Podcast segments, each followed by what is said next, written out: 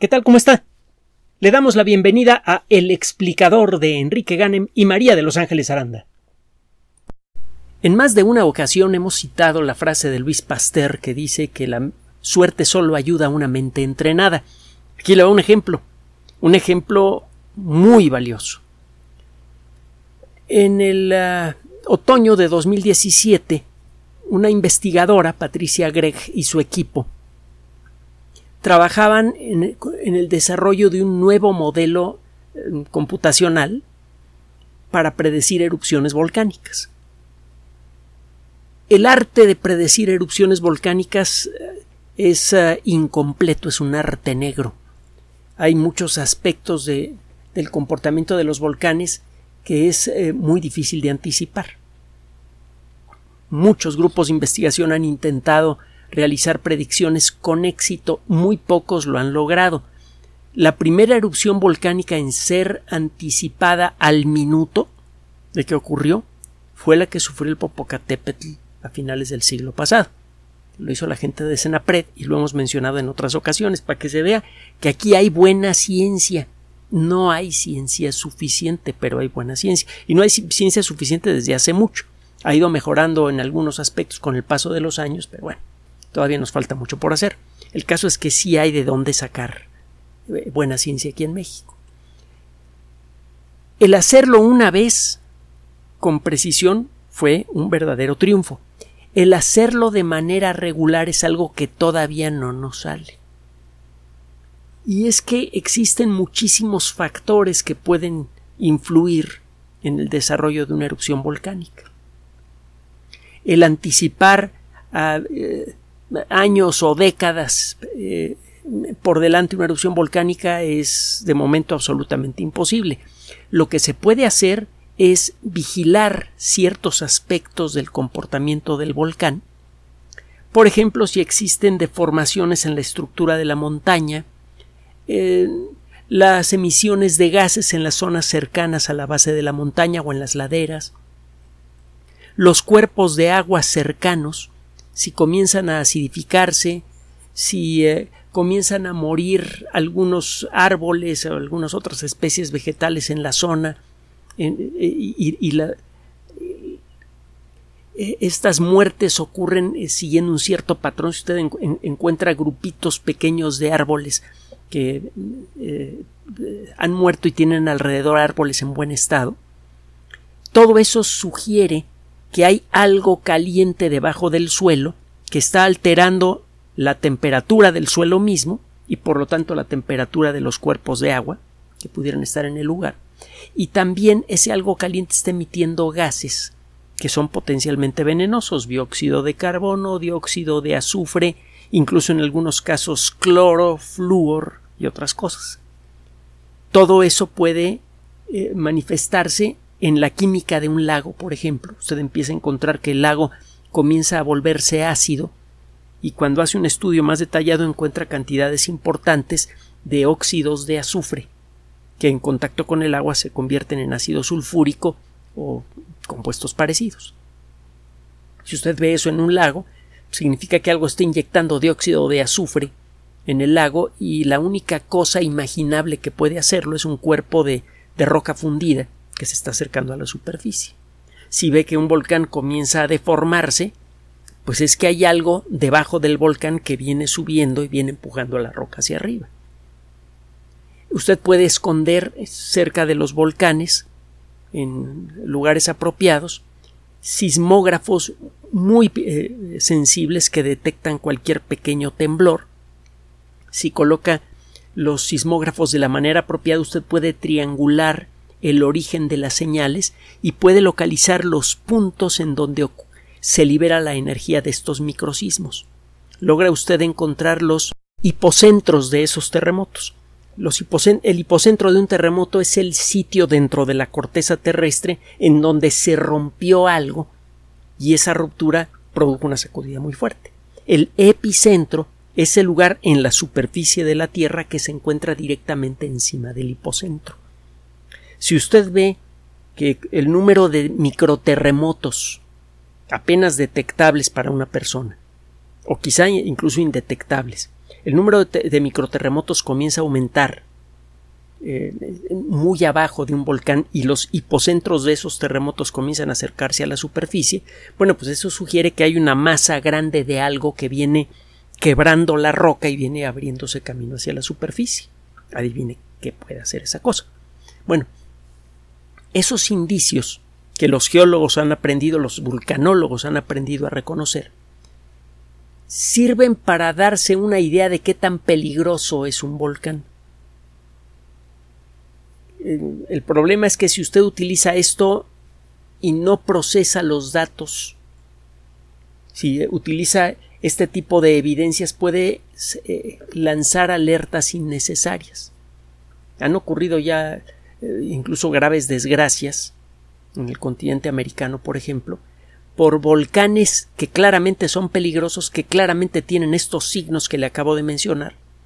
Y con base en eso, los vulcanólogos, sin disponer de otras herramientas, hacen aviso de una posible erupción y la erupción no viene. Pasa un mes, pasa dos meses, la erupción no viene, la gente se cansa, deja de escuchar las alertas, regresa a sus hogares y vienen las erupciones. Y el resultado es terrible. Bueno, estas, estos, estas señales de aviso que dan eh, los volcanes son insuficientes por sí mismas para saber cuándo el volcán va a sufrir una erupción. Para eso es necesario conocer con más detalle cuál es la estructura del volcán para saber en qué momento las rocas que impiden la salida de magma a la superficie de la Tierra se van a quebrar. En ese momento, el magma va a encontrar salida a la superficie y va a ocurrir una erupción importante. Bueno, varios grupos de investigación trabajan con modelos matemáticos que consideran esto.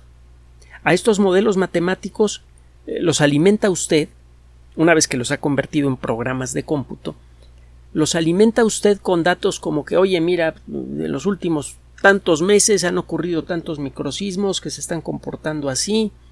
Eh, usted alimenta con números a estos eh, sistemas de cómputo que representan todo esto que le mencioné antes, que si las acidez de los lagos, que si los hipocentros, todo este rollo.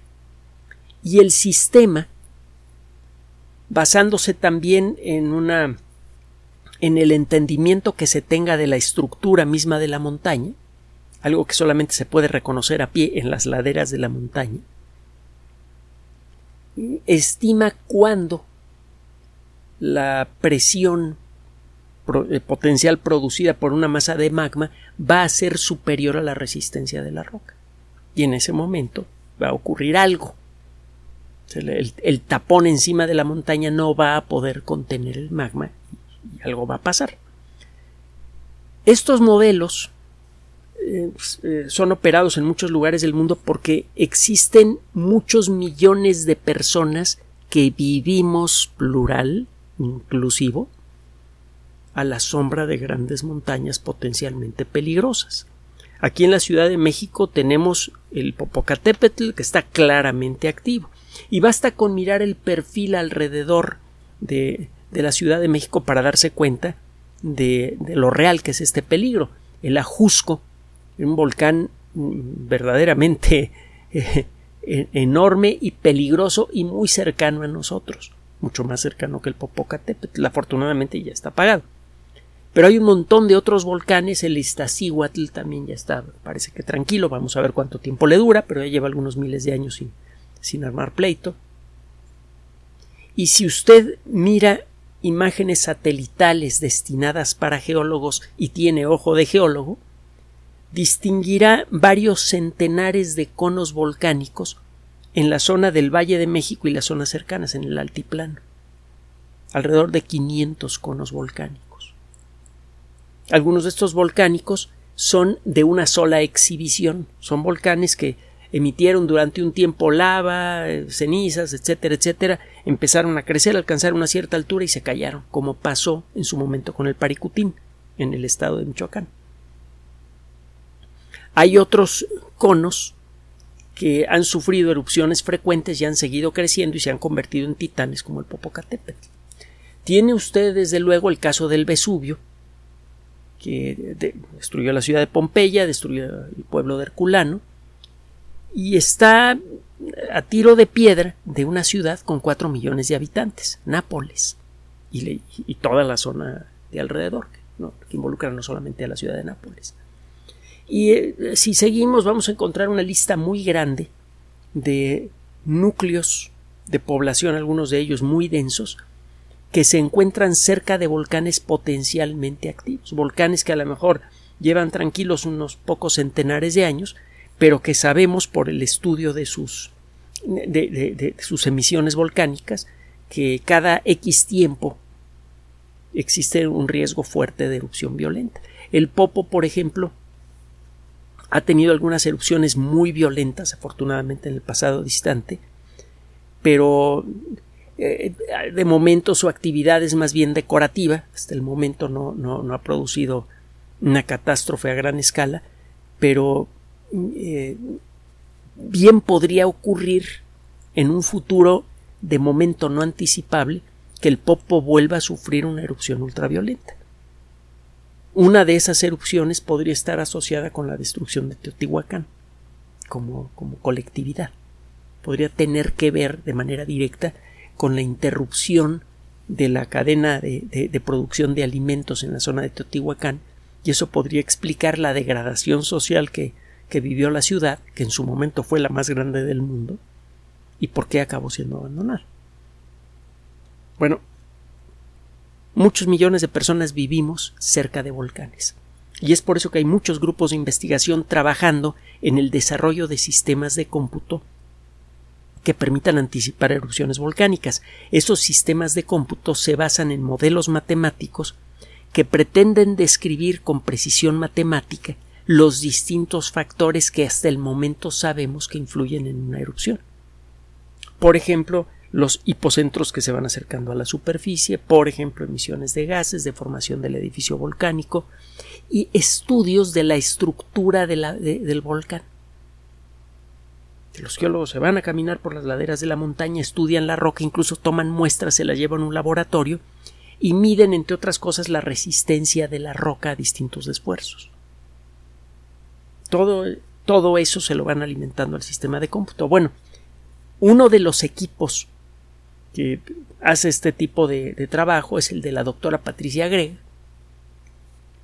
Y estaban en el verano de 2017 preparándose para lanzar un nuevo modelo matemático convertido en programa de cómputo en una supercomputadora.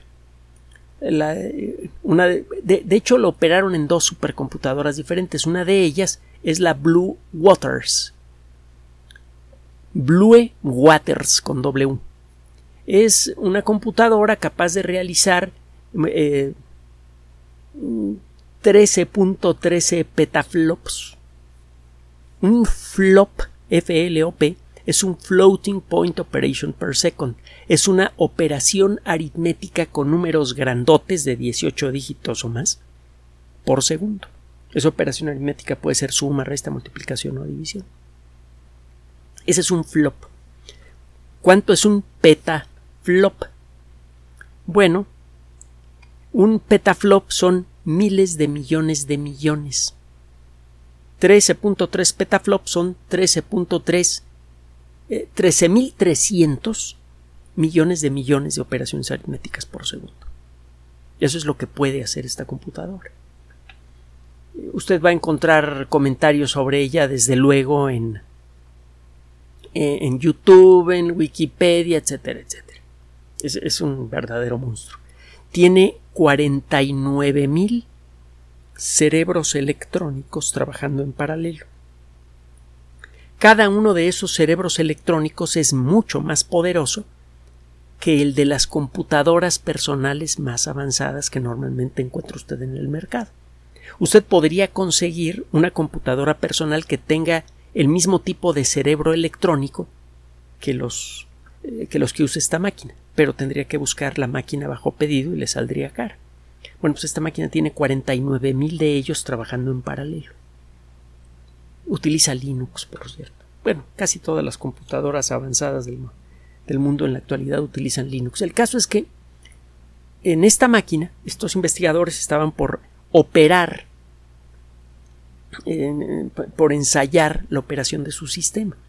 De manera simultánea, otro equipo de investigación trabajaba en un volcán bien conocido que está en las Islas Galápagos, el volcán Sierra Negra. Uno de los investigadores se puso en contacto con, eh, la doctora Greg y eh, bueno, lo que pasó eh, ha trascendido.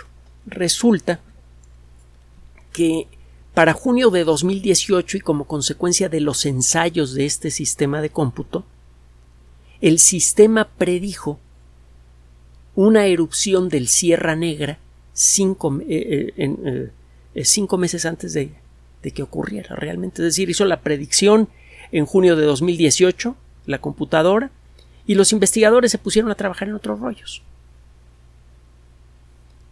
Y uno de, algunos de ellos, por pura curiosidad, se pusieron a revisar la literatura, eh, pusieron a buscar reportes sobre erupciones y alguien se dio cuenta que el Sierra Negra había estallado al día siguiente del inicio del intervalo señalado por el sistema. El sistema no decía, oye, tal día, a tal hora, a tal minuto va a explotar la montaña. Lo que decía el sistema es, eh, la probabilidad de que ocurra una erupción se vuelve muy elevada a partir de este día y durante los siguientes tantos días. Pues resulta que la erupción ocurrió al día siguiente del inicio del intervalo señalado por la computadora como muy probable para que ocurriera una erupción.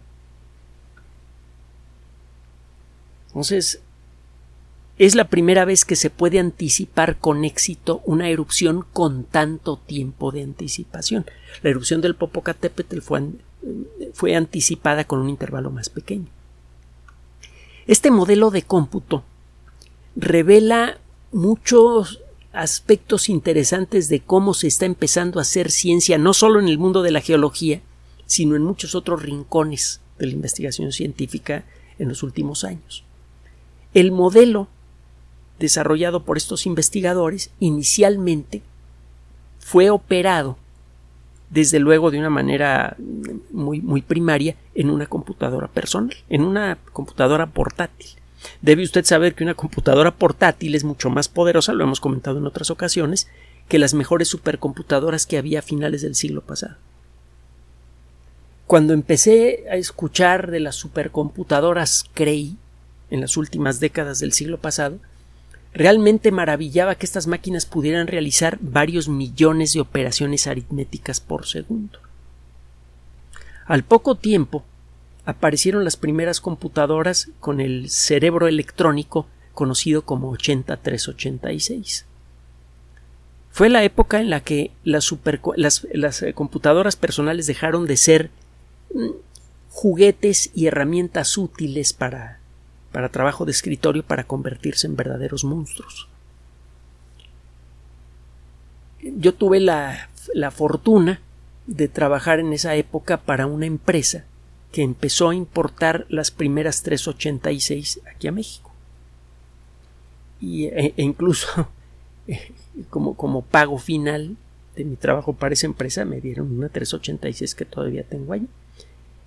Esa 386 se le puede colocar un circuito pequeño que se llama 8387. Este circuito electrónico está diseñado para realizar operaciones aritméticas. Ese pequeño circuito del tamaño de una estampilla postal que se puede colocar dentro del tablero de una 8386 es capaz de realizar varios más de 100 millones de operaciones aritméticas por segundo.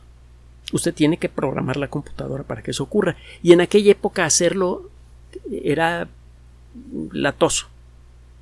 Construir un programa a mano en algún lenguaje básico, el lenguaje C, por ejemplo, y, el lenguaje ensamblador, que pudiera eh, pedirle al, coprocesador aritmético, al 8387, que se pusiera a trabajar, tenía su chiste. Era, un trabajo laborioso, la programación era eh, lenta y además era deliciosamente complicada. Fue la primera vez en la que una computadora personal tuvo un poder equivalente prácticamente idéntico al de una computadora gigante. La 8386 en aquella época habrá costado mil dólares y una computadora Cray con capacidad equivalente costaba 10 millones de aquella época. De entonces para acá el poder de las computadoras personales ha crecido de una manera eh, eh, absolutamente indescriptible, enloquecedora.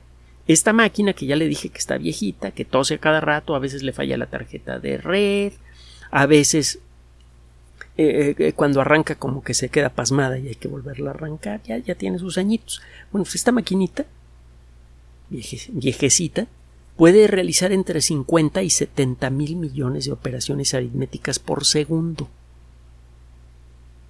Una computadora moderna puede hacer 10 o 100 veces más operaciones aritméticas por segundo y eso si no se utiliza un cierto truco que involucra apoyarse en el cerebro electrónico auxiliar que sirve para manejar el video. Los circuitos electrónicos que saben dibujar cosas en la pantalla son capaces de realizar operaciones aritméticas con una velocidad brutal, de millones de millones de operaciones aritméticas por segundo. Tiene su truco programarlos, aunque estos trucos ya no son tan necesarios como antes, ya, ya se ha vuelto más automática la programación de los GPU, que son los cerebros electrónicos gráficos, los que saben controlar lo que pasa en la pantalla. Entonces, eh, ahora con una computadora personal, si está usted dispuesto a tomarse el tiempo de viajar al maravilloso mundo de la programación por computadora que créame que es absorbente, divertido, enloquecedor y puede llegar a ser muy productivo, usted puede construir un modelo de, eh, un programa de cómputo para su, pensado en supercómputo en una computadora personal. Ya tiene la capacidad de una computadora personal de permitirle a usted crear las bases de un programa de supercómputo que maneja proceso en paralelo y todos los trucos habidos y por haber. Y ese programa con pocas modificaciones se lo puede llevar a una ultracomputadora como Blue Waters para hacer cosas realmente útiles. Entonces, estos investigadores empezaron su trabajo casi literalmente en las rodillas, en una laptop. Este modelo corriendo en una laptop fue alimentado con los datos de un volcán, el Okmok, que se encuentra en Alaska, y el sistema pudo reproducir lo que realmente le sucedió al Okmok en 2008, que fue una erupción importante. El sistema pudo reproducir lo que se supone sucedió dentro de la montaña. Si este sistema de, de cómputo hubiera, hubiese estado disponible en el año 2007 este sistema en esta laptop habría podido predecir la erupción del Locomoc.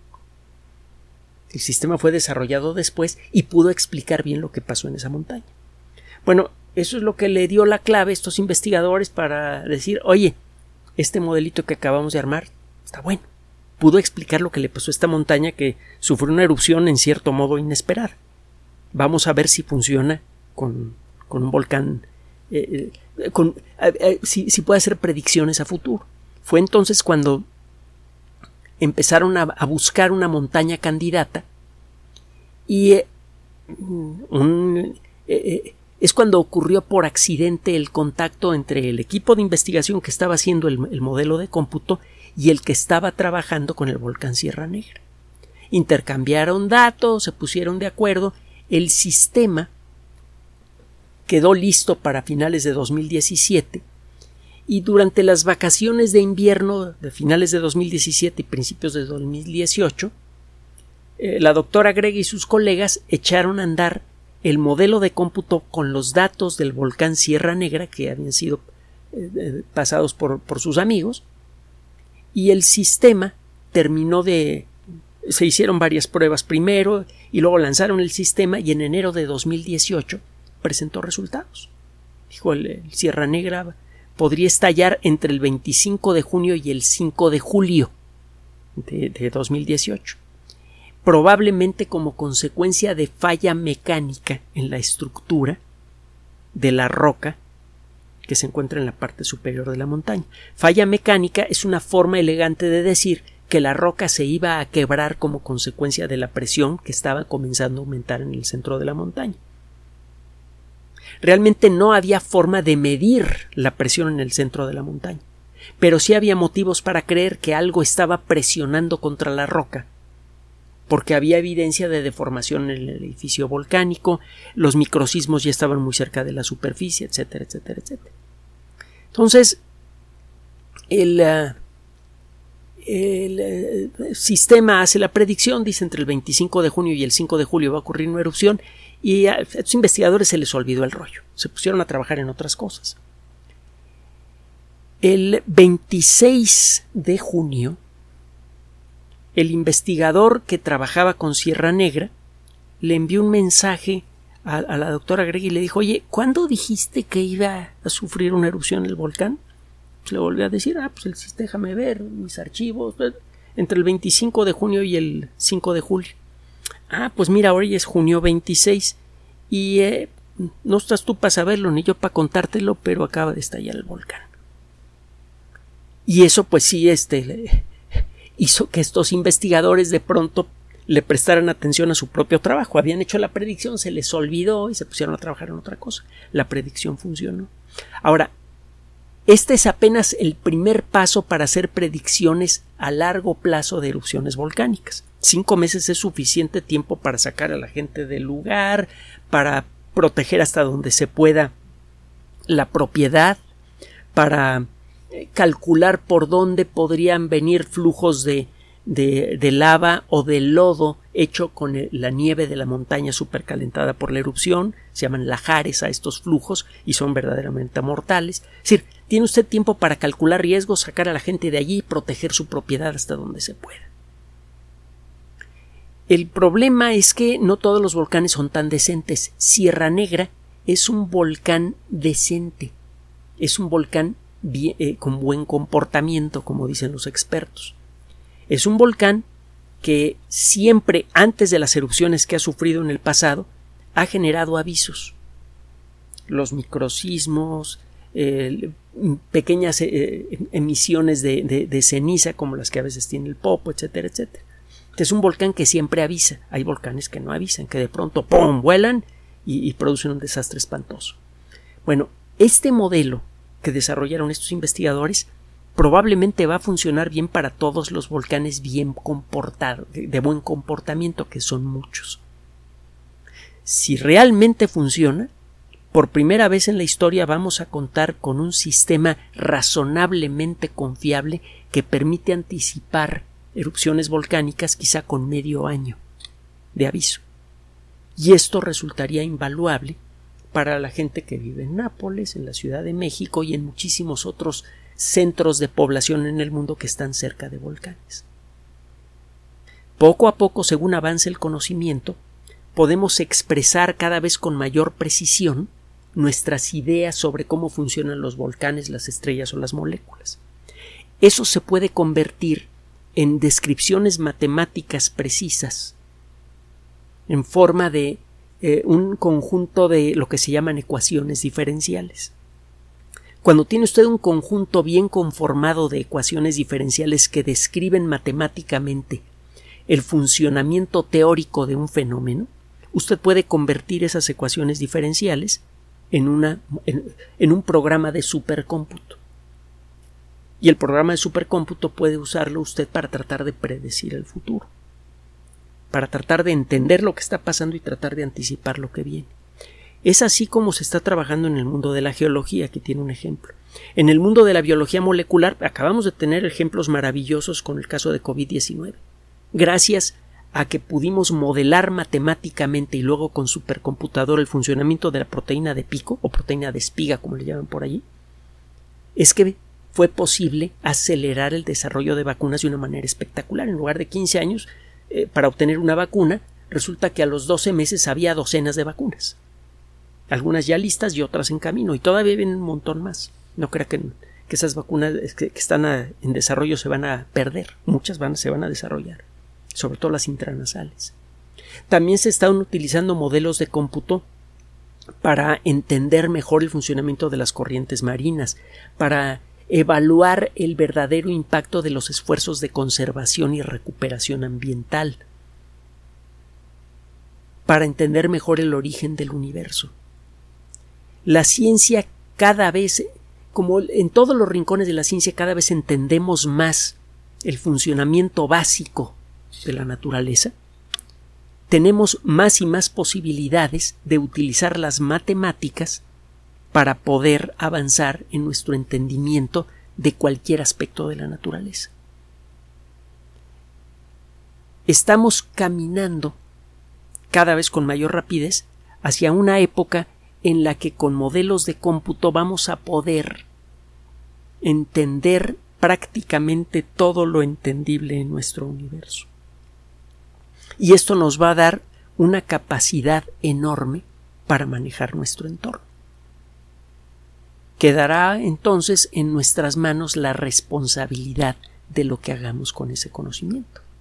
En las manos apropiadas, un conjunto de ecuaciones diferenciales y un montón de chips que trabajan en paralelo pueden en principio salvar millones de vidas. Es algo realmente maravilloso.